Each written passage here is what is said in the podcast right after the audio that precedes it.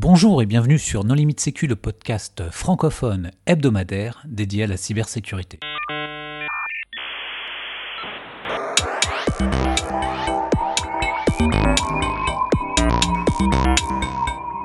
Alors aujourd'hui, c'est l'épisode 120 et nous allons parler des messageries sécurisées avec euh, Jérémy Matos. Bonjour Jérémy. Bonjour. Frédéric Jacobs. Bonjour. Bonjour. Et pour discuter avec eux, les contributeurs No Limit Sécu sont Christophe Renard. Bonjour. Nicolas Ruff. Bonjour. Et moi-même, Johan Hulot. Alors Jérémy, tu as participé à la rédaction d'un dossier sur les messageries sécurisées qui paraîtra dans MISC au mois de mars, c'est ça? Oui, c'est juste, ouais. Est-ce que tu veux bien te présenter à nos auditeurs? Oui, alors, euh, je suis expert en sécurité applicative. Euh, je fais beaucoup euh, d'AppSec et notamment tout ce qui est lié aux applications mobiles depuis 4-5 ans. Et bah, sujet, bah, il y a tout ce qui est messagerie chiffrée qui a connu un énorme essor ces deux dernières années. Et bah, j'ai personnellement un peu creusé voilà, tout ce qui était implémentation en pratique au-delà de la crypto, donc ce qui est lien avec l'interface utilisateur, etc. Euh, puis là, je pense que ça va être très intéressant de pouvoir bah, échanger sur ce sujet avec Frédéric Jacobs. Alors bah, justement, Frédéric, est-ce que tu veux bien te présenter à nos auditeurs? Oui, euh, j'ai fait plusieurs, euh, j'ai fait pas mal de travail dans le cadre de messagerie sécurisée. par exemple, j'ai travaillé sur l'application Signal pour iOS et je contribue pas mal à des standards de, de chiffrement par rapport, par exemple, OTR, et euh, autres protocoles de messagerie. Alors, pourquoi est-ce qu'il y a autant euh, de messageries sécurisées et de protocoles euh, crypto? Ah, mais C'est vrai, parce que moi, sur mon téléphone, j'ai Srima, j'ai Wicker, j'ai Halo, j'ai Facebook Messenger, j'ai Wire, j'ai enfin, Signal, bon, Telegram? Bah, je pense que c'est assez intéressant aussi de parce que tu poses la question pourquoi. Et je pense que pour répondre à la question pourquoi, c'est plus une question qu'on peut répondre en regardant euh, l'aspect économique qu'en regardant l'aspect euh, sécurité. C'est pas l'aspect de sécurité que les personnes regardent quand, quand elles téléchargent la majorité de ces applications. C'est assez dommage que ce soit le cas, mais pour l'instant, on voit que les intérêts économiques sont plutôt d'avoir des petits silos d'utilisateurs où tu as 10 000 applications différentes et quand tu veux parler à quelqu'un, tu es obligé de contacter la personne et, savoir quelle application cette personne utilise. Euh, pourquoi? Mais je pense que les intérêts sont, sont clairs où chaque application essaye de développer un user base et puis après, euh, il y a plusieurs grands acteurs dans le secteur qui ont tendance à racheter euh, les petites pousses de la messagerie et encore plus la messagerie sécurisée ces derniers temps.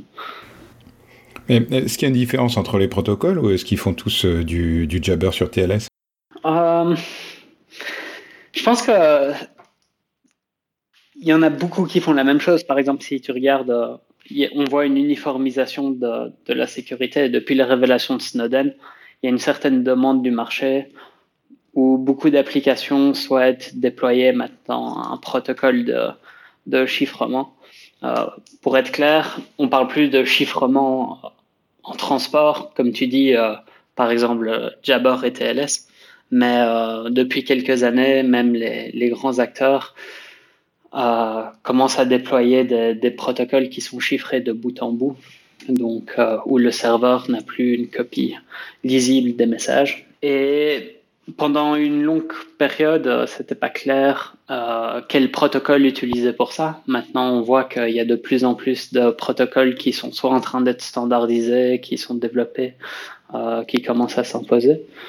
Euh, et on peut on peut un peu mettre pas mal de ces applications de messagerie dans des catégories. T'as celles qui utilisent un protocole comme Signal Protocol, euh, tu as celles qui décident d'aller avec leur propre protocole euh, fait sur mesure. Et puis tu as celles qui cherchent plutôt à faire du PGP ou de l'OTR et, utiliser un espèce de standard, même si c'est pas les derniers développements en termes de messagerie sécurisée pour, pour protéger leur message. C'est quoi l'intérêt d'avoir tous ces clients? Est-ce qu'il y, a un protocole qui est meilleur que l'autre? Enfin, ça apporte quoi de faire du chiffrement de bout en bout? Et qu'est-ce que ça, que ça enlève aussi en termes de sécurité? Je pense qu'on voit le développement des protocoles de euh, chiffrement de bout en bout qui évolue avec le temps. Euh, au début, on considérait que faire du PGP pour de la crypto de messagerie était, était suffisant. Mais euh, la raison pour laquelle il y a eu plusieurs développements dans le secteur, je pense qu'on peut aussi retracer un peu l'évolution de ces protocoles. On a d'abord eu PGP, si on remet PGP dans son contexte, PGP était là avant qu'il y ait du TLS euh, pour SMTP. Donc on parle que PGP a été développé dans un contexte où email l'email pouvait être intercepté euh, n'importe où entre le serveur d'expédition et le serveur de réception et même le client euh, qui envoie son message et la personne qui le reçoit. Et donc c'était quelque chose qui a été développé euh, au début des années 90 dans, dans l'espoir de, de protéger des, des, messages en transport. Après, on voit que il y a eu plusieurs innovations qui ont été faites où on se rendait compte que PGP, c'est intéressant comme protocole, mais peut-être qu'on n'a pas envie de signer cryptographiquement tous les messages qu'on envoie. Euh, peut-être qu'on a envie d'avoir un certain, une certaine intégrité d'une conversation. Par exemple, dans PGP, si euh, entre deux emails envoyés par PGP, il y a un serveur malicieux qui efface un message. C'est quelque chose que, à l'aide de PGP, euh, je peux pas directement euh, m'en rendre compte. La, question de, signature numérique dans PGP est une question importante parce que dans PGP, je peux prendre un message, montrer que le message a été signé par la clé d'une certaine personne, et donc je peux euh, compromettre euh, la confiance qu'une personne m'a faite quand je communiquais avec elle pour exposer à une personne tierce que j'ai dit quelque chose. Et euh, donc, ce sont des vulnérabilités qui ont été corrigées dans des protocoles après PGP. Par exemple, si, on regarde OTER, OTER était le premier protocole, pas le premier, mais le premier qui a vraiment décollé en tant que standard pour corriger beaucoup des, des problèmes de, de, PGP et aussi de s'adapter à un nouvel environnement qui émergeait après les après l'email, on a eu l'environnement de chat et il, fallait un meilleur protocole que PGP pour faire ça. Et donc, OTR a adressé en quelque sorte ses besoins. OTR, euh, OTR off the record pour, euh, pour les voilà, off the record, euh, dont l'auteur principal était Ian Goldberg et qui euh, apportait euh, ce qu'on appelle le plausible deniability. Ça veut dire que euh, quand j'ai un message dans OTR et que je, j'extrais le message et toutes ses propriétés cryptographiques, je peux pas prouver à une personne tierce que a été envoyée, que le message a été envoyé par la personne en question avec qui, qui, je parlais, mais moi je peux, à partir de du matériel cryptographique que moi j'ai, je peux prouver qu'il a été euh, écrit par la personne à qui je parle. Donc en fait, ça me donne moi la capacité de forger n'importe quel message pour la personne avec qui je parle, mais seulement moi peux euh, forger un message avec cette personne. On va peut-être pas rentrer dans les détails de la crypto parce que là, je pense qu'on risquerait de perdre les auditeurs. Christophe, tu voulais ajouter quelque chose sur l'historique? Oui, il y a peut-être un, point aussi à considérer, c'est que la façon dont on communique a évolué. Quand PGP est sorti, on transférait euh, des fichiers, on envoyait des messages qu'on pouvait préparer hors ligne et ensuite acheminer euh, par SMTP, voire par UCP. Euh, il y a le SMIME qui est sorti derrière, qui est à peu près le seul mail chiffré qui soit utilisé un peu couramment en, dehors du monde libre. Et puis, bah, petit à petit, on s'est mis à euh, communiquer sur du Jabber, sur bah, sur tous les anciens aussi, les ICQ et compagnie. Euh, là, il y a OTR qui est quand même apparu, qui était euh, je passe par dessus n'importe quel système de chat et je fais du chiffrement. C'était c'était relativement récent, relativement révolutionnaire. Et ce qu'on voit aujourd'hui, c'est que finalement, le, la protection cryptographique est mise dans le protocole euh, de la nouvelle génération de, de, de, logiciels, et en particulier sans doute parce qu'ils il fonctionnent beaucoup sur mobile. Euh, les euh, OTR par-dessus ICQ, AOL et autres avatars de chat, bah, ils étaient sur PC. Tu veux citer IRC aussi peut-être comme protocole de chat qui bénéficie de ces avancées? Est-ce qu'on utilise beaucoup de chiffrement sur IRC Écoute, en tout cas, d'après XKCD, il y a toujours des gens qui utilisent IRC pour communiquer. Mais je pense que le point euh, fait par Christophe est intéressant parce que si tu regardes par exemple ce qui a mené euh, System où je travaillais avant, à développer euh, Signal Protocol, c'était que la manière dont on utilisait des, chats euh, en, en, 2013 n'était pas la même manière qu'on utilisait euh, Jabber à l'époque parce que tu avais le développement des, des, smartphones qui avait changé pas mal de choses. Les personnes voulaient avoir leur message sur plusieurs devices en même temps. Euh, on avait l'aspect asynchrone où quand tu utilises euh, Facebook Messenger, que la personne soit en ligne ou hors ligne, ça n'a pas beaucoup d'importance. Tu peux juste envoyer ton message. Et donc la, crypto devait refléter ces changements-là. Et euh, le besoin de nouveaux protocoles cryptographiques est souvent justifié par euh, un changement qui, un changement des protocoles sur lesquels les messages vont être envoyés. Il y a un article très intéressant de Filippo Valsorda le, gars qui a trouvé Ticket Bleed et plein d'autres attaques intéressantes, et qui explique en fait pourquoi il a abandonné PGP, parce que ça répondait plus aux besoins aujourd'hui et que c'était. Euh, euh, enfin, avec les problèmes de, vérification de la clé de la partie euh, adverse, etc., c'est pas gérable en fait. Alors, son blog post est assez long, je vais pas vous le résumer en deux mots, mais voilà.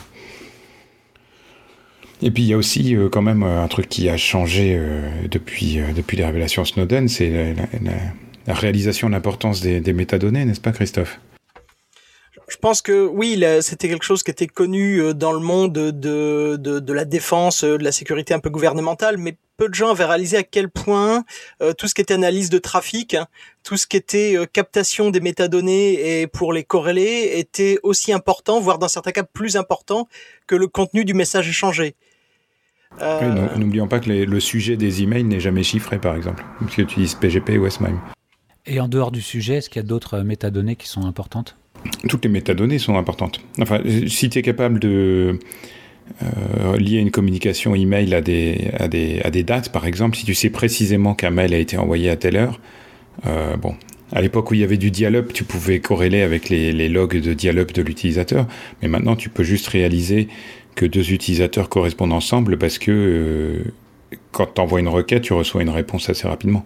C'est pour ça qu'il y a des protocoles qui proposent des propriétés cryptographiques euh, euh, où ils vont aussi masquer l'aspect temporel dans les communications. Je pense à Pond, par exemple.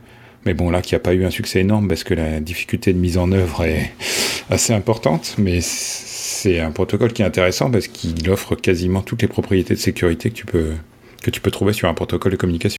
Alors, en plus de ça, Quelque chose qui, est assez euh, important à relever par rapport aux métadonnées, c'est qu'on voit qu'une des grandes faiblesses pour l'instant des, applications de messagerie, c'est que la majorité d'entre elles sont basées sur les numéros de téléphone. Alors, euh, ça introduit plusieurs euh, problèmes. Déjà, le premier, c'est comment est-ce que quand je télécharge une application, que ce soit WhatsApp, Telegram et compagnie, comment est-ce que je sais qu'une autre personne utilise cette application aussi. Et euh, on voit que résoudre ce problème-là est un problème qui, qui est très difficile. Euh, il existe quelques solutions au niveau du dans le monde cryptographique. On parle du euh, private set intersection problem, qui est le problème d'intersection de deux sets. Le serveur a un set d'utilisateurs qui, qui utilise l'application et le client a son carnet d'adresses et comment est-ce qu'on calcule l'intersection de euh, ces deux jeux de données, euh, sans que le client doive révéler tout le monde qu'il y a dans son carnet d'adresses. C'est une problématique très difficile qui pour l'instant n'est pas résolue à, à, ma connaissance dans, dans les applications de messagerie qui utilisent les les numéros de téléphone comme identifiant. Et donc, euh, malgré le fait que ces applications euh, de messagerie entre guillemets sécurisées utilisent du chiffrement, il y a quand même euh, un grand nombre de données personnelles qui, qui restent disponibles euh, à, aux personnes qui, qui opèrent les serveurs de, de, ces moyens de communication. Et justement, le rôle de ces serveurs, suivant les protocoles, est-ce qu'il varie beaucoup? Oui, alors on voit qu'il y a une variété d'architectures qui sont utilisées ces jours-ci. Il y a un phénomène qui a commencé à se développer, je dirais, il y a, il y a deux ans, où certains fournisseurs de messagerie se sont dit on va faire une séparation entre ce qu'on va appeler des cloud chats ou des AI chats et euh, des chats chiffrés de bout en bout. Par exemple, euh, Facebook ou Google euh, dans Messenger et Allo ont décidé de rendre les chats opt-in, les chats chiffrés opt-in où il faut clairement dire j'ai envie que ce soit une communication secrète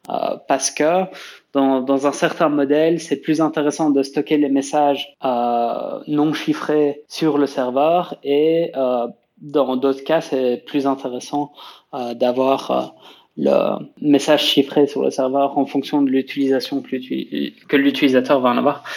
Mais euh, donc on voit que pas toutes les architectures sont les mêmes et euh, en fonction des services, ils décident de stocker beaucoup ou peu d'informations sur le serveur. Alors euh, il y a des applications qui décident de stocker un minimum d'informations sur le serveur, mais on voit aussi que ce sont des applications qui se font souvent critiquer pour avoir euh, pour être plus difficile à utiliser parce que par exemple quand je perds mon téléphone et je rachète un nouveau téléphone mes anciens messages sont pas là.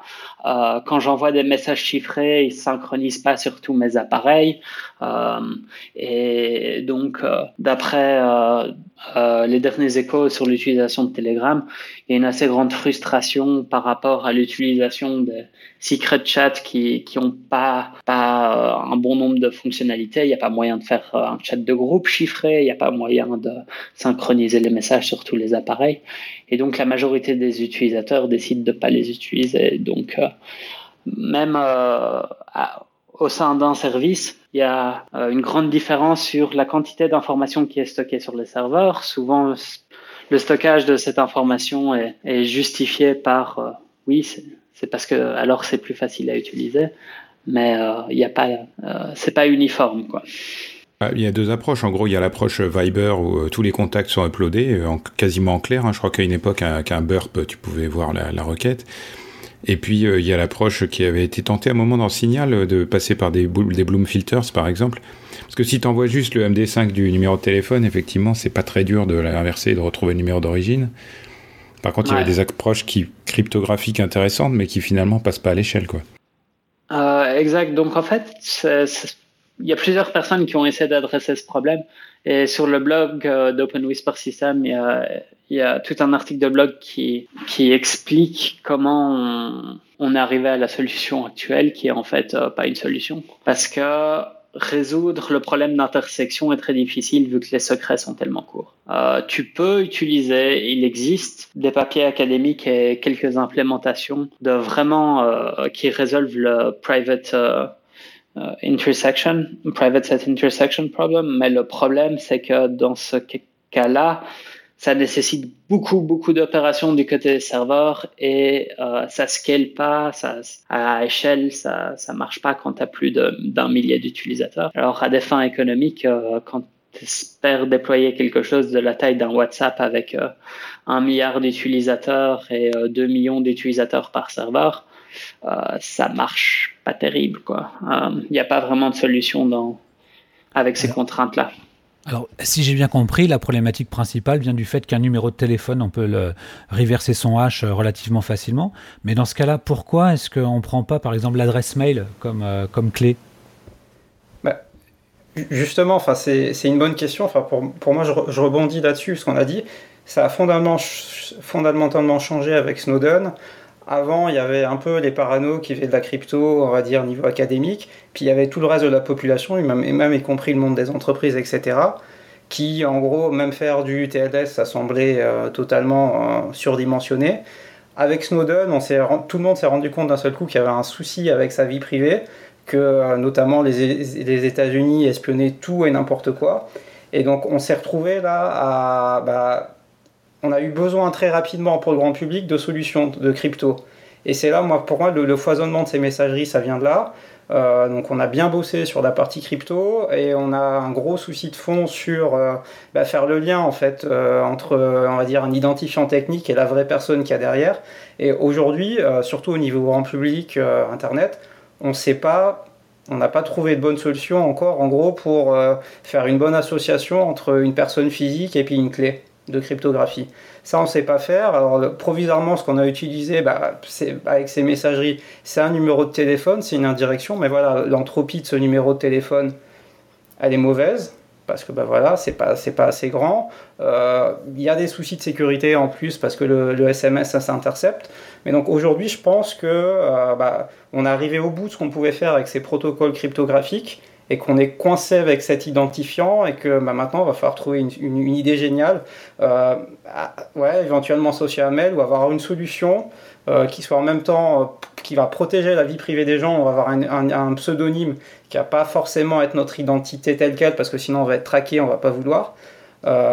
et qui en même temps garantissent, on va dire de manière assez robuste, que c'est bien la personne qui est derrière cet identifiant et seulement cet identifiant parce que le SMS, c'est pas du tout fiable en fait. Déjà, il est toujours transporté en clair euh, sur le réseau radio. Alors, ouais, j'ai pas regardé dans les dernières évolutions, euh, type 4G et autres, mais avant, il était toujours en clair. Mais en plus, euh, rien n'empêche n'importe quel opérateur mondial connecté au réseau SS7 d'annoncer que tu es en roaming chez lui et de récupérer tous les, tous les SMS qui te sont destinés. Sans parler des gars qui se faisaient ficher leur mot de passe, par exemple free, et qui après allaient dans un free center et juste avec le login mot de passe de ton client, tu pouvais te faire délivrer une carte SIM dans une borne. Alors maintenant, ils te demandent, ils ont un SMS de confirmation qui te demande de, confirmer l'opération, mais avant, avec juste en ayant volé un mot de passe euh, sur un PC, tu pouvais euh, récupérer la carte SIM de quelqu'un. Bon, et on va même pas parler des, cas d'extraction de clés euh, secrètes de la carte ou autre, bon, qui reste assez théorique, mais pas complètement quand même. Surtout que toutes les cartes SIM sont upgradables à distance par les opérateurs. Enfin, euh, je pense que c'est important de rappeler, ce ne sont pas des cas théoriques. Il y a, il y a déjà eu des arrestations en Iran, en Russie et, dans plusieurs pays d'activistes qui utilisaient euh, des, applications euh, messagerie qui, qui utilisaient le SMS comme moyen de login. Et c'est quelque chose qui est certainement utilisé contre des cibles djihadistes en Europe aussi. Donc, euh, enfin, j'espère que des cibles djihadistes, mais ça, c'est autre chose. C'est notre sujet de discussion. Mais même les opérateurs euh, aujourd'hui, enfin les opérateurs, je veux dire, euh, les fournisseurs d'adresses email, par exemple, ne te recommandent pas d'avoir un deuxième facteur sous forme de SMS. Aujourd'hui, ils te recommandent d'avoir de la, de la clé de, comment, U2F, enfin Fido Alliance, voilà. Mais le SMS en lui-même, il y a eu tellement de cas aux États-Unis, euh, même de gens qui, qui arrivaient à accéder à des comptes clients ou autres via SMS, que c'est plus considéré comme un second facteur sûr aujourd'hui. Le NIST s'est même donné la peine de le blacklister. C'est même écrit noir sur blanc dans les conditions générales de ma banque. Que, en gros, on l'utilise, mais euh, l'opérateur est tout puissant et que ça a nos risques et périls. On peut préciser que nos deux intervenants ce soir euh, sont suisses. mais bon, on, aura compris avec le 90, mais... Je suis belge, hein. Oh, pardon. non, il n'y a pas de problème. résident suisse. Moi, je suis français, mais... Oui, vous êtes résident suisse tous les deux. Voilà. Je vous ai croisés en Suisse tous les deux, en tout cas.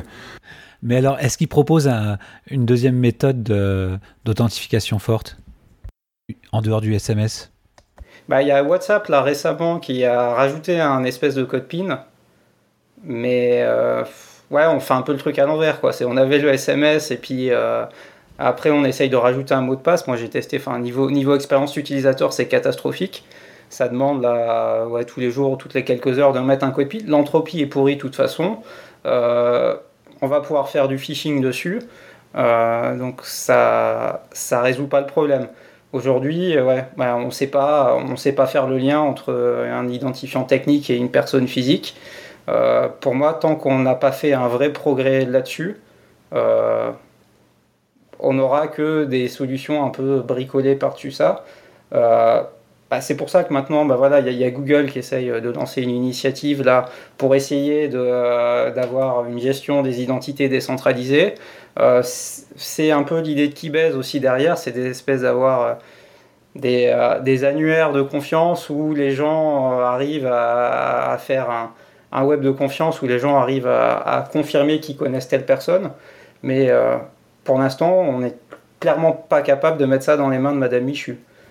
Mais c'est le cas de Facebook aussi, où ils ont un protocole maintenant qui apparemment ils vont standardiser IETF sur le fait que tu puisses faire de la recovery de compte, par exemple, si tu as trois de tes connaissances directes qui se déclarent euh, te connaître. Euh, enfin, en gros, si tu as oublié ton mot de passe, tu peux utiliser comme second facteur euh, un, groupe d'amis qui a besoin d'avoir une collusion pour pouvoir te rendre ton compte. Bah, vu qu'on parle de tout ce qui est mapping entre identité et, et clé cryptographique, je pense que c'est intéressant de, reconnaître que c'est pas un problème neuf et que c'est aussi un problème qu'on a dû résoudre dans, dans un autre domaine. Si on regarde le mapping entre un certificat SSL et euh, une adresse web, comment est-ce qu'on garantit que c'est le bon certificat pour cette adresse? Euh, C'est un problème qui, qui a dû être résolu. Alors on voit qu'il y a des initiatives comme Certificate Transparency euh, qui essaye de résoudre ce problème en disant euh, oui, on va forcer toutes les autorités qui euh, créent des certificats à gossiper et donc à, communiquer à tout le monde les nouveaux certificats qui ont été faits et espérer de les maintenir honnêtes et qu'ils puissent pas cacher des certificats par euh, qui puissent pas cacher des certificats qui sont après utilisés pour faire des men in the middle. Et il y a des personnes qui ont regardé comment est-ce qu'on applique ces concepts-là euh, à la messagerie chiffrée. Donc il y a Joseph Bonneau de Stanford qui a publié un papier qui s'appelle Conix. Et en fait, c'est l'application des concepts de Certificate Transparency à la messagerie sécurisée, où on a euh, les mêmes concepts que celui qui crée les clés, donc par exemple le serveur de signal, euh, devrait, euh, enfin non, pas parce que ici on parle de, du, du, bout. Donc en fait, moi quand je crée une clé, je dois l'enregistrer. Et puis après euh, il y a un arbre qui est créé euh, qui contient toutes les clés publiques. Et donc on utilise ces concepts de Merkle trees qui sont les mêmes que euh, dans le certificat de transparency pour pouvoir s'assurer que euh, il y a personne qui fait un man in the middle targeté spécialement entre moi et une autre personne. Le problème qui n'est pas résolu, c'est il n'y a rien dans tout ça qui interdit l'interception. Donc l'interception va toujours avoir lieu, mais euh, en principe, ça doit faciliter la détection euh, dans, le cadre d'un man in the middle. Tu, veux dire que la blockchain vient à la rescousse de l'identité? Euh, S'il te plaît, si, si tu réduis euh, certificat de transparency à l'utilisation d'une blockchain, je pense que beaucoup de personnes dans la communauté seraient outrées. Mais euh, oui, euh, si tu veux, tu peux aussi regarder un projet qui s'appelle OneName, où il y avait aussi Namecoin. Et Namecoin, par contre, eux, ils veulent utiliser le concept que je peux stocker un une espèce de carte de, mes identités. Donc, par exemple, dans la blockchain, je peux enregistrer un, nom unique. Par exemple, Fred, par défaut, euh, si je regarde dans la blockchain, ça m'apprête vers moi et alors je peux utiliser ma clé pour, euh, euh pour mettre à jour tous mes fingerprints de, de tous les systèmes de communication que j'utilise. Donc, c'est un peu un, un keybase euh, sur, sur la blockchain. Est-ce que fondamentalement, euh, on n'est pas en train de recréer un problème euh, en soi en voulant créer une, identité euh, centralisée, forte, auquel on rattache tout? Qui, est un peu la conclusion d'ailleurs de, de, de, Filippo sur, sur PGP, qui est de dire bah ça marche bien si on le fait de façon ad hoc. Par contre, si je veux de la pérennité sur des années, si je veux quelque chose d'universel, je sais pas le gérer et, peut-être que de façon générale, gérer une identité euh, universelle auquel je rattache toutes mes activités avec tous les moyens de communication, euh, non seulement c'est très très dur à gérer, mais en plus c'est peut-être pas désirable. Oui, surtout si on veut de la confidentialité. Ça semble antinomique de dire qu'on va avoir une identité centralisée, prouvée à tout le monde, et puis en même temps pouvoir dire euh, je fais des discussions incognito avec des gens qui eux aussi veulent rester incognito. Alors, Est-ce qu'il y a des... Enfin, on peut parler quand même de l'actualité récente parce que les messageries sécurisées ont été in the news. Est-ce qu'il y a des failles dans WhatsApp? Alors, il y a, y a, eu une faille dans la façon dont ça a été remonté par le journaliste pour avoir discuté avec Tobias Bolter. il a remonté un point à Facebook en avril euh, Facebook a décidé de pas pas corriger. Bon, ça on, ne va pas en débattre là. Est-ce qu'ils ont eu raison, est-ce qu'ils ont eu tort, quoi? Ce qui s'est juste passé, c'est qu'après il a fait un speech euh, de 5 minutes euh, en décembre au Chaos Computer Club à Hambourg. Et de là, il y a un article qui est sorti dans le Guardian et qui en gros a dit que c'était la catastrophe WhatsApp qui avait une backdoor derrière. Donc ça a été totalement, on va dire, surjoué par les journalistes et pas du tout, on va dire, l'intention initiale de la personne qui a remonté euh, le bug, entre guillemets, on va, dire ça comme ça. Euh, par contre, pour moi, ce qui été intéressant, ça a été la réaction de la communauté. alors, c'est un peu fort le terme, un peu l'hystérie qu'il y a eu dans la réponse et dans les commentaires euh, sur le net par rapport à ça. puis ça, je pense que c'est le point intéressant, ça c'est, qu'il y a vraiment des communautés qui sont bah, très attachées bah, aux qualités de ces applications et qui a ouais, il y a des clans, donc euh, ça montre qu'on n'a pas, voilà, que qu'on n'est pas encore à un niveau de maturité où on se dit ok, il y a un problème, on en discute posément, ça va être adressé. On sent qu'on est encore euh, au début de ces protocoles, qu'on n'est pas encore d'accord sur le modèle de menace, de savoir ce qu'on doit protéger, ce qu'on ne pourra pas se protéger, par exemple, parce que justement, on n'est pas capable de lier comme il faut les identités, donc à un moment, on n'y arrivera pas. juste pour préciser, en fait, WhatsApp derrière utilise le protocole Signal. Donc la seule différence qui est entre WhatsApp et Signal sur le point précis de, cette fameuse attaque, entre guillemets, c'est que WhatsApp ne signale pas à l'utilisateur le rafraîchissement des clés, ou du moins il ne demande pas à l'utilisateur de confirmer quoi que ce soit, alors que Signal est un peu plus paranoïaque et dit attention, la clé de votre correspondant a changé, est-ce que vous voulez la confirmer? Ce qui permet euh, voilà, de, monter une attaque en retransmission assez théorique. Quoi. Il y a euh, Moxie qui a publié un article euh, sur le blog d'Open Whisper System j'ai aussi écrit un article sur le sujet. Je pense que oui, il y a eu beaucoup d'hystérie autour de cette histoire. je pense que moi personnellement, ce qui m'a le plus gêné dans l'histoire, c'était le, le, fait qu'on commence à utiliser backdoor pour des vulnérabilités. Et ça, c'est quelque chose que je pense c'est important de dire à la presse que s'il n'y a pas une preuve d'avoir euh, une espèce d'intention malicieuse, on, doit encore faire la différence entre ce qui est une vulnérabilité qui peut être utilisée comme un backdoor et un backdoor qui était là euh, à des fins malicieuses par le concepteur du système. Euh, ça c'est une chose. La deuxième chose c'est euh, WhatsApp a des vrais problèmes, euh, euh, mais euh, l'article se concentrait pas sur les bonnes choses. Donc, aller dire oui, arrêtez d'utiliser WhatsApp parce que il y a un backdoor qui n'est pas un backdoor dans l'application, c'est peut-être pas la, bonne raison pour convaincre les personnes de ne pas utiliser WhatsApp. Il y a, des arguments qui sont bien meilleurs d'expliquer comment WhatsApp gère le metadata, qu'il y a Facebook qui va miner le metadata, qui va utiliser les données de WhatsApp pour recommander des personnes sur Facebook, euh, euh, contrairement à d'autres applications, elles vont pas euh, effacer le metadata une fois qu'un message a été envoyé, mais que ce metadata est stocké, est traité, et analysé et compagnie. donc il y, a cet aspect-là qui n'a pas été relevé après par rapport à la vulnérabilité en soi. Je pense que ce qui est important de dire, c'est que oui, est-ce que c'était un backdoor? Euh, Ayant été impliqué dans certaines des discussions sur l'intégration de signal protocole avec WhatsApp, c'était plutôt une décision de leur part de faciliter l'expérience euh, de l'utilisateur. Ils ont un milliard d'utilisateurs. Euh, je pense que le pourcentage d'utilisateurs qui ont la moindre idée de ce qu'est la crypto ou d'une clé cryptographique est vraiment négligeable.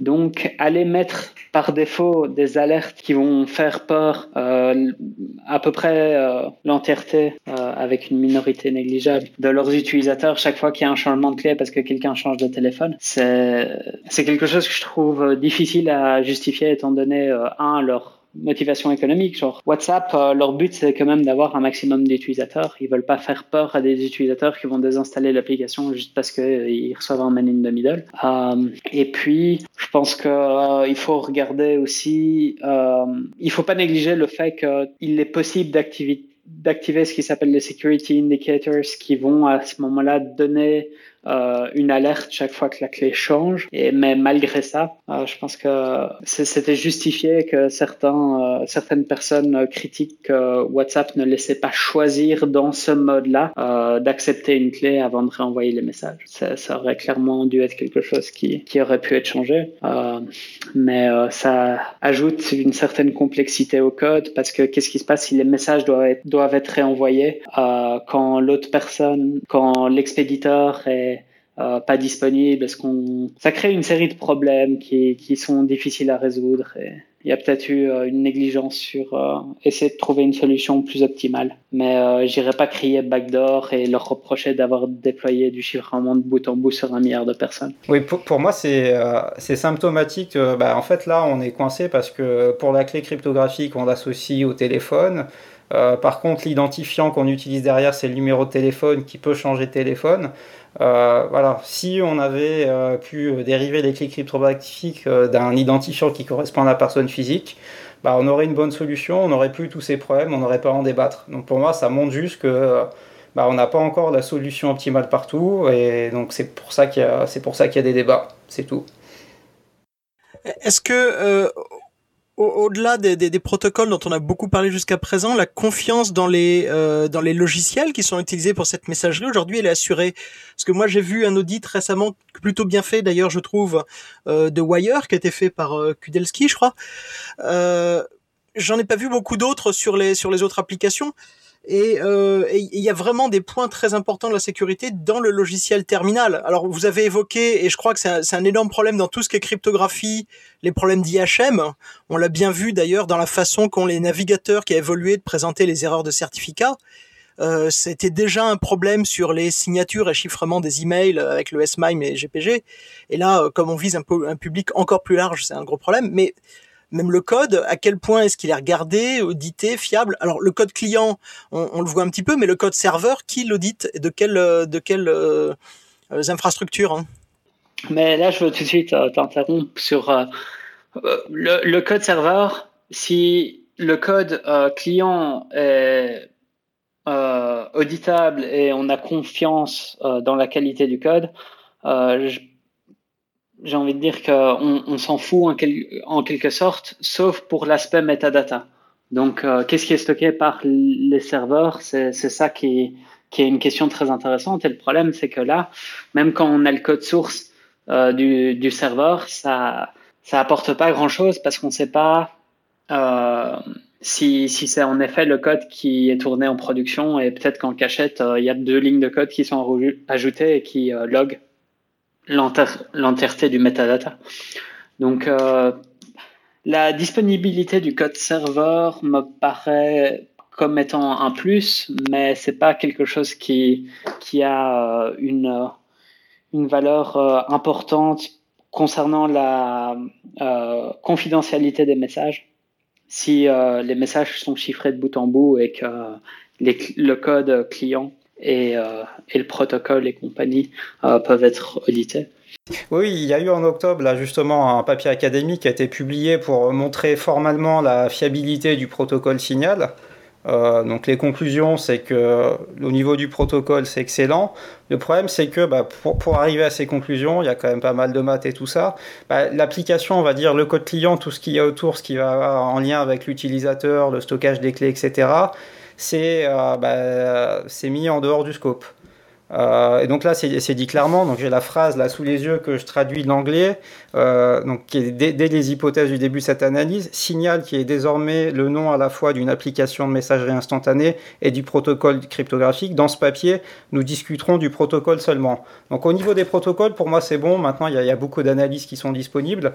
Le, le maillon faible maintenant, c'est euh, bah, le lien entre l'utilisateur et ce protocole. Euh, puis c'est exactement la question qu'il y a sur WhatsApp justement. Est-ce que j'autorise de lui faire changer les clés? Est-ce qu'il va comprendre, etc. Et c'est là où on est encore dans le flou. Et on est dans le flou bah, parce, parce que bah, on déploie des centaines de millions, voire des milliards de personnes, et ça fait bah, ça fait pas longtemps qu'on fait du chiffrement de bout en bout en fait. Euh, surtout à cette échelle-là. Euh, et là, clairement, pour moi, il y a des, euh, manques là-dessus. Et euh, là où c'est difficile, c'est un, protocole cryptographique qui est mauvais, on le voit de suite, on va le démontrer par A plus B. quelque chose qui est un peu plus bancal, on va dire, au niveau de l'expérience utilisateur, il va avoir des débats. C'est forcément subjectif. En disant, oui, mais moi, je veux pas ennuyer l'utilisateur avec ce message-là. Ou alors, non, non, là, je lui dis rien, mais donc, du coup, potentiellement, ça peut l'induire en erreur. donc, dès qu'on a de la crypto, derrière on a des clés, on a des choses qui sont assez compliquées. Euh, euh, moi j'ai le sentiment que la partie vraiment IHM, c'est aujourd'hui, sur la plupart des applications de messagerie, etc., encore le parent pauvre quand on parle du lien avec la cryptographie derrière. Oui, et puis bon, il y, a quand même un environnement aussi. Enfin, combien de ces applications utilisent les librairies crypto du système? Combien utilisent les systèmes de notification euh, fournis par les fabricants de téléphones? Puis ça, reste, enfin ça tourne sur un téléphone, quoi. Je veux dire, c'est pas non plus une plateforme euh, inviolable. Combien ont été compilés avec une version d'Xcode chinoise qui rajoute du code euh, à ta, à l'insu de ton plein gré. Je sais plus comment s'appelle cette faille, mais bon. Je veux dire, euh, après, c'est comme sur un PC, quoi. Je veux dire, tu peux, tu peux faire du PGP, si tu as un keylogger qui tourne, t'es mal quand même, quoi. Oui, il y a quand même un point sur, sur le serveur. en plus, vous l'avez évoqué tout à l'heure, il y a un endroit où il est très dur de pas avoir d'infrastructure centralisée et où c'est important quand même. C'est d'ailleurs quel point faible des, gestions clés classiques, c'est l'enrôlement, c'est lors de l'inscription, euh, l'entrée dans le système de messagerie.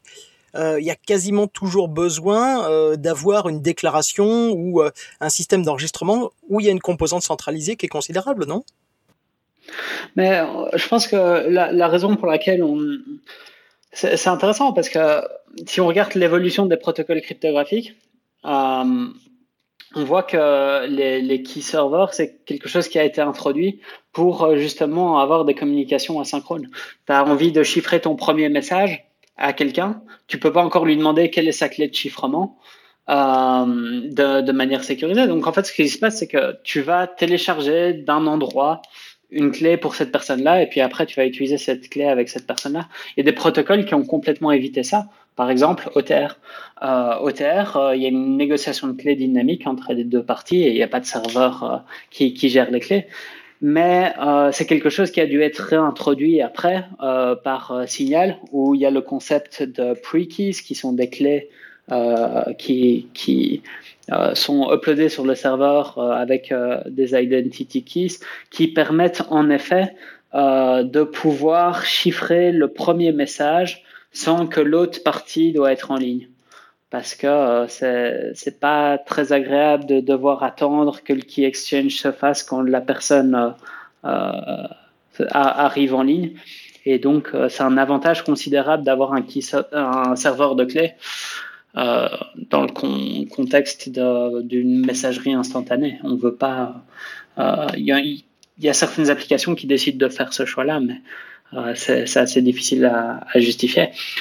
Je pense que le développement qu'on espère voir dans, dans, les quelques prochaines années, et c'est pour euh, euh, revenir sur ce que Jérémy disait, c'est on a vu qu'au début, la majorité des communications, elles se faisaient en clair.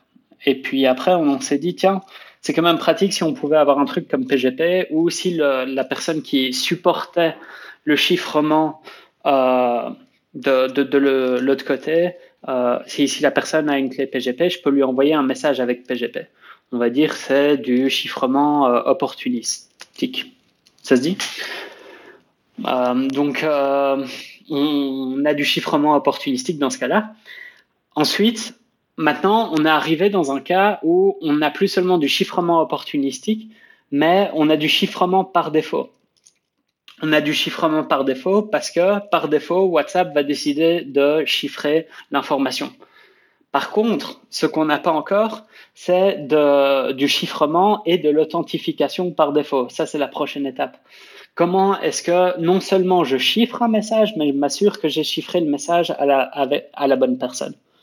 Et, euh, et ça, c'est euh, c'est dans ce secteur-là que se concentre la majorité de la recherche maintenant sur euh, comment améliorer la sécurité des messageries chiffrées.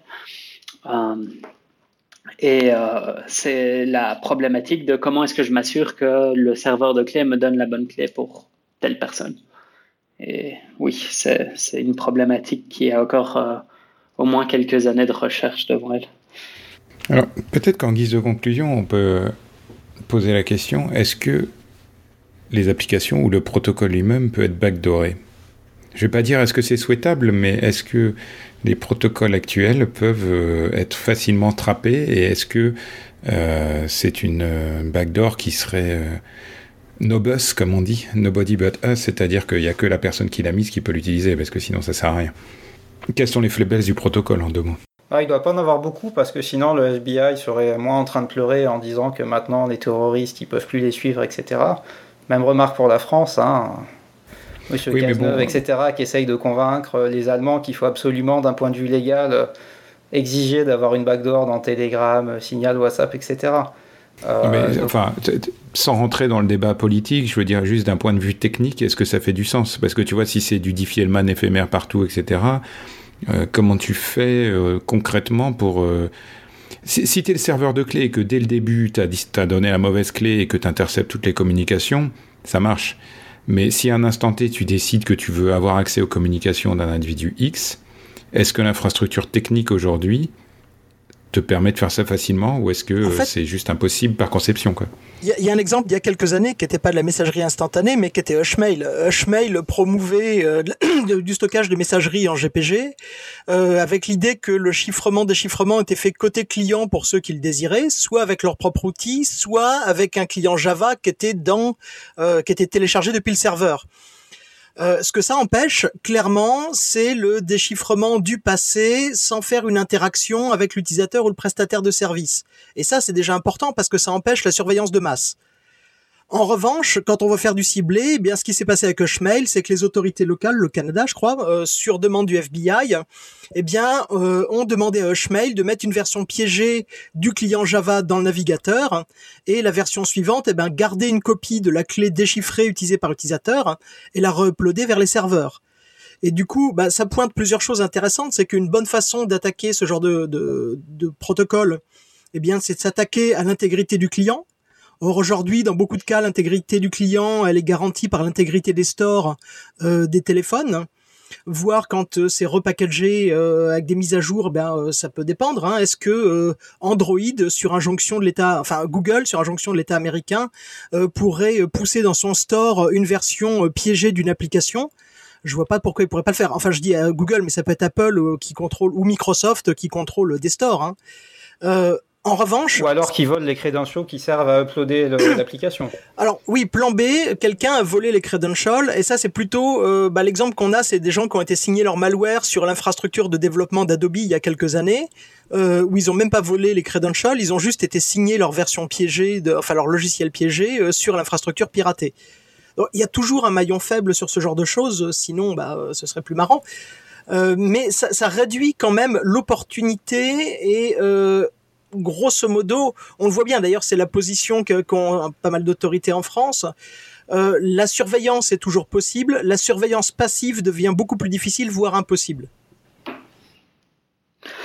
un, un, excellent exemple de cela, si tu regardes par exemple, euh, je pense que c'est WhatsApp euh, et Wire qui ont tous les deux cette vulnérabilité, c'est que dans les deux cas, les clients desktop ils vont charger du JavaScript arbitraire de soit euh, web.whatsapp.com et euh, je sais plus quelle adresse euh, pour Wire, mais le code est, complètement dynamique et tu peux très bien dire ah oui on va targeter cette adresse IP là et on va changer le JavaScript et dans ce cas et pour ce client là on va uploader tout le plain text directement de retour enfin directement vers notre serveur à nous. Euh, donc, avoir des, des backdoors comme ça, c'est très facile. Alors, surtout, par exemple, ce qui est intéressant, c'est que dans le cadre de WhatsApp, ce serait euh, tout à fait euh, rétroactif.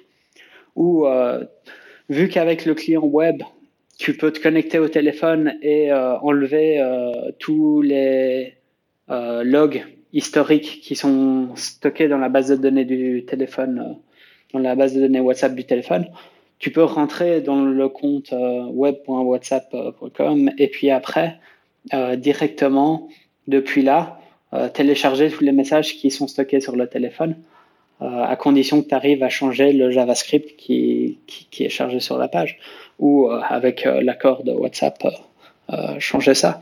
Donc ça, c'est c'est un exemple de, de backdoor qui, qui, est encore assez envisageable et pas tellement compliqué à mettre en place. Euh, concernant des vulnérabilités, ajouter des vulnérabilités directement dans les protocoles, c'est pas quelque chose à exclure parce que dans la majorité des, des, implémentations de protocoles, il est possible de générer par exemple des clés faibles et alors euh, il existe. Je pense que euh, si il y a quelques bits qui sont changés dans l'implémentation de Curve 25519, donc les la courbe elliptique qui est utilisée dans Wire, euh, Signal, euh, WhatsApp euh, et compagnie. quelques changements peuvent générer des clés faibles automatiquement et donc il serait possible de brute forcer même depuis le serveur ce qui, ce qui se passe dans une communication. avec quelques exceptions près parce que on va pas rentrer dans les détails cryptographiques, mais le protocole a deux manières de faire changer les clés. Une est basée sur des hashes et l'autre est basée sur euh, Curve 25519, donc des courbes elliptiques.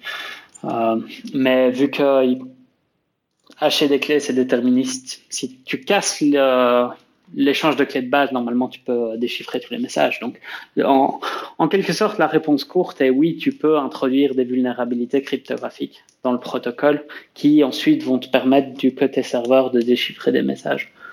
Euh, mais euh, c'est, je pense que ça me paraît trop compliqué et ça risque d'affecter tous tes utilisateurs. Donc, euh, il y a des alternatives qui seraient préférables comme euh, backdoorer web.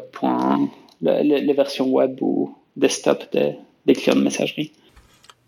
Toute notre infrastructure de sécurité repose sur quelques fondamentaux, dont qui fournit le code, qui euh, signe le code, et puis euh, les communications des mises à jour qui sont euh, souvent bah, basées sur des certificats SSL, enfin TLS, et des signatures des mises à jour de code. Pas dans tous les cas d'ailleurs, parce qu'il y a plein de, de, cas où le code est pas signé si on compromet un de ces maillons, eh bien la sécurité est compromise. Euh, une chose qui était intéressante, Jérémy euh, rappelait que le que, que le cas, enfin les révélations de Snowden avaient changé la donne. Eh bien, on sait depuis les révélations Snowden que les services de renseignement sont capables de faire du ciblé à grande échelle. Donc euh, peut-être injecter dans une communication une interception pour aller piéger du code sur une réponse. Ils l'ont fait sur de la page web. Hein. Euh, donc d'aller piéger, injecter du JavaScript dans une réponse euh, avant que le serveur n'ait répondu légitimement, pourquoi pas? Euh, je pense que c'est aussi important de préciser que la majorité des applications de messagerie qui, qui ont correctement implémenté un protocole de messagerie de bout en bout ont aussi d'autres mesures. On voit que le certificate pinning, c'est quelque chose qui est utilisé dans la majorité de ces applications de messagerie, ou même si tu arrives à forger un certificat, la majorité de ces applications vont encore vérifier que le certificat en question est bon. Donc faire euh, du man in the middle sur quelque chose comme WhatsApp qui utilise un protocole euh, de chiffrement de transport qui s'appelle Noise, euh, ça me paraît, ça me paraît encore assez difficile. Donc, j'exclus pas la possibilité, mais il y a, y a, des vecteurs d'attaque qui sont plus faciles que directement faire du faire une attaque sur, sur une communication en transport. Je ne savais pas que WhatsApp utilisait Noise. Parce qu'apparemment, c'est aussi tous un les jours. Ouais, je connaissais ce protocole parce qu'apparemment, il va être euh, upstreamé dans le noyau Linux et tu pourras l'utiliser pour faire des VPN euh, de machine à machine. Mais c'est quoi l'intérêt de rajouter une couche euh, Enfin, je veux dire, faire de la crypto avec Signal et ensuite rajouter Noise par-dessus. Est-ce qu'on ne dit pas que quand il y a plusieurs couches de crypto, finalement, elles s'annulent les uns les autres? Mais il faut voir euh, à quoi elles servent. Noise est utilisé comme euh, protocole de transport, donc un remplacement léger pour euh, tout un stack TLS. étant donné la charge sur les serveurs de WhatsApp, ils ont décidé d'utiliser Noise, qui était une alternative qui était euh, plus rapide. Tu as euh, du 0 RTT sur. Euh, oui, tu pas de type live aussi. Et donc, peut-être qu'avec TLS 1.3, les choses vont changer, mais WhatsApp considérait que c'était à leur avantage d'utiliser Noise parce que TLS 1.2, surtout pour leurs utilisateurs dans les pays en voie de développement où il y avait trop de handshake, enfin le handshake de TLS prenait trop longtemps. Ils ont décidé de, de prendre une, quelque chose de, de, plus léger pour ça. Donc ça, ça protège des informations différentes. Le chiffrement de bout en bout, c'est vraiment pour le message, alors que Noise est utilisé pour aussi protéger le metadata et l'information de routage, euh, enfin de, de l'information pour euh, router le message. Et tu parles d'ailleurs de, de, JavaScript, d'injection, etc. Ça me fait penser qu'on n'a pas du tout parlé de CryptoCat et de la possibilité de faire des clients de chat en JavaScript. C'est comment marche le client web de WhatsApp? Est-ce que euh, est-ce qu'il est 100% JavaScript? Alors, ce qui est intéressant avec le client web de WhatsApp, c'est qu'il ne chiffre pas les messages lui-même. Euh, quand tu connectes le client web de WhatsApp à ton téléphone, tu vas avoir un QR code qui va apparaître sur l'écran de ton ordinateur, tu le scannes avec ton téléphone et en fait ça détermine une clé de chiffrement qui va être utilisée entre le téléphone et le browser. Et ensuite, tous les messages sont chiffrés du browser jusqu'au téléphone, mais c'est le téléphone qui fait le chiffrement de bout en bout après avec WhatsApp. Donc c'est pour ça que ton téléphone doit être en ligne. WhatsApp, le client desktop, euh, ne chiffre jamais un message vers ton destinataire, tout passe par le téléphone. Oh, il chiffre quand même vers le téléphone, donc il a quand même une stack de crypto en JavaScript qui s'occupe de... Juste du chiffrement symétrique, oui. Mais il n'a pas euh, de crypto, euh, que ce soit signal protocole ou double ratchet ou des choses de ce type-là. Johan, tu veux le mot de la fin? Euh, bah, Christophe, il me semble que tu as une question pour la conclusion. Oui, bah, la question que, qui, qui me semble être sur laquelle il me semble intéressant de finir, c'est de savoir quoi attendre des évolutions euh, dans, vous êtes bien placés tous les deux pour pour les voir. Qu'est-ce qu'est-ce qu'on peut attendre dans les, les mois ou les années qui viennent de euh, nos logiciels de communication sécurisés, enfin de messagerie sécurisée? C'est même au, au, niveau plus global sur la, sur la confiance. Euh, encore, cette, bah, pour moi, c'est faire des progrès sur la gestion des identités, que ce soit les éditeurs, l'identité des utilisateurs finaux, mais aussi au niveau de l'open source, on dit oui, ok, c'est bien, on a, on a le code source, mais qu'est-ce qui nous garantit que c'est exactement ça qui tourne sur le back-end? Donc ça va être pour moi, ça va être ces questions-là qui sont prioritaires et où on va pouvoir, euh, qui sont aujourd'hui le maillon faible au niveau de la sécurité, c'est là-dessus on va vraiment pouvoir augmenter le niveau global de sécurité quand on aura trouvé des meilleures euh, réponses à ça. Je suis, d'accord euh, par rapport au point que Jérémy a fait. Euh, J'ajouterais quand même que euh, ce qu'on avait discuté plus tôt, le, le point principal qui est recherché maintenant, c'est comment est-ce que, vu que maintenant on sait chiffrer de bout en bout les connexions d'un milliard de personnes, comment est-ce qu'on peut avoir confiance que les clés utilisées sont les bonnes? Donc, comment est-ce qu'on améliore l'authenticité de ces, de ces communications. Euh, un autre aspect que je pense qu'on va voir beaucoup de développement dans les prochaines années euh, en voyant euh, de manière générale des régimes autoritaires se mettre en place dans des anciens pays démocratiques, c'est qu'on va vouloir diminuer la quantité de métadata que les opérateurs ont. Ce sera plus seulement quand le gouvernement viendra toquer à la porte d'un fournisseur de services, ça va plus seulement être euh, oui, euh, euh, on aimerait bien avoir comme avant le, contenu des messages. Maintenant, ils comprennent qu'ils peuvent plus demander que le metadata, mais à mon avis, dans quelques années, ce sera ah désolé, on n'a plus le metadata, on peut pas vous aider parce que ces services opèrent à un niveau global et ils n'ont pas forcément envie de, de collaborer avec tous les gouvernements du monde. À la fin, à la fois euh, du côté des ingénieurs pour des raisons philosophiques et à la fois du côté euh, de la boîte pour des raisons économiques. Euh, donc l'aspect de moins de metadata, c'est quelque chose qu'on va voir. Le seul problème, c'est que protéger le contenu, on a vu que c'était facile parce que certaines boîtes avaient intérêt au niveau économique à protéger ces données parce qu'elle voulait pas être responsable en cas de, piratage et compagnie, et que pour des sociétés comme euh, par exemple Facebook, le metadata c'est là-dessus qu'elles vivent. Euh, elles s'enrichissent avec euh, plus de metadata parce qu'elles peuvent établir plus de liens entre des personnes. Pour protéger le metadata, euh, ça va être plus difficile de convaincre euh, des personnes comme Facebook d'adopter des mesures dans WhatsApp qui protègent le metadata parce qu'elles l'utilisent aussi à des fins économiques.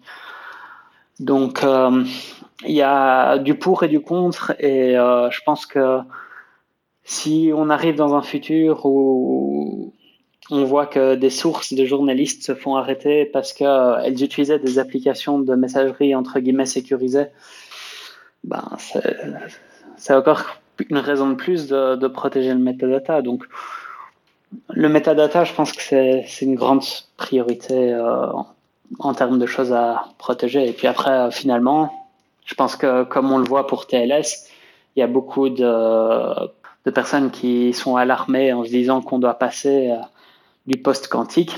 Et Google a, par exemple, développé, ils avaient dans Canary quelque chose, un protocole qui était basé sur New Hope, qui est euh, un protocole cryptographique qui est basé sur euh, Learning with Errors, qui est euh, une solution de chiffrement qui résiste à des attaques d'ordinateurs quantiques en, en, théorie.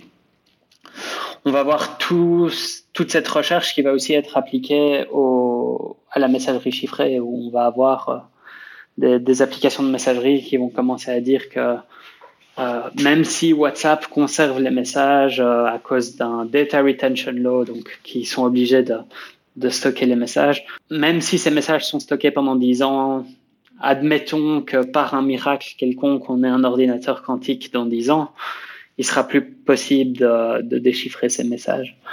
Donc euh, ça, c'est aussi quelque chose qu'on verra. Euh, voilà, je terminerai là-dessus. On a parlé post-quantique et blockchain. C'est une yeah. conclusion parfaite. Bon, eh bien, Frédéric, Jérémy, un grand merci pour votre participation. Mais avec plaisir. Où est-ce qu'on peut vous retrouver sur le web? Alors, euh, en ce qui me concerne, euh, Twitter, euh, Securing Apps, et puis dans Misc Magazine en mars. Merci, et toi, Frédéric? Euh, Pour ma part, il, il suffit d'aller sur frédéricjacobs.com et il y a tous les liens Bon, et bien, chers auditeurs, nous espérons que cet épisode vous aura intéressé et nous vous donnons rendez-vous la semaine prochaine pour un nouveau podcast. Au revoir. Au revoir. Au revoir.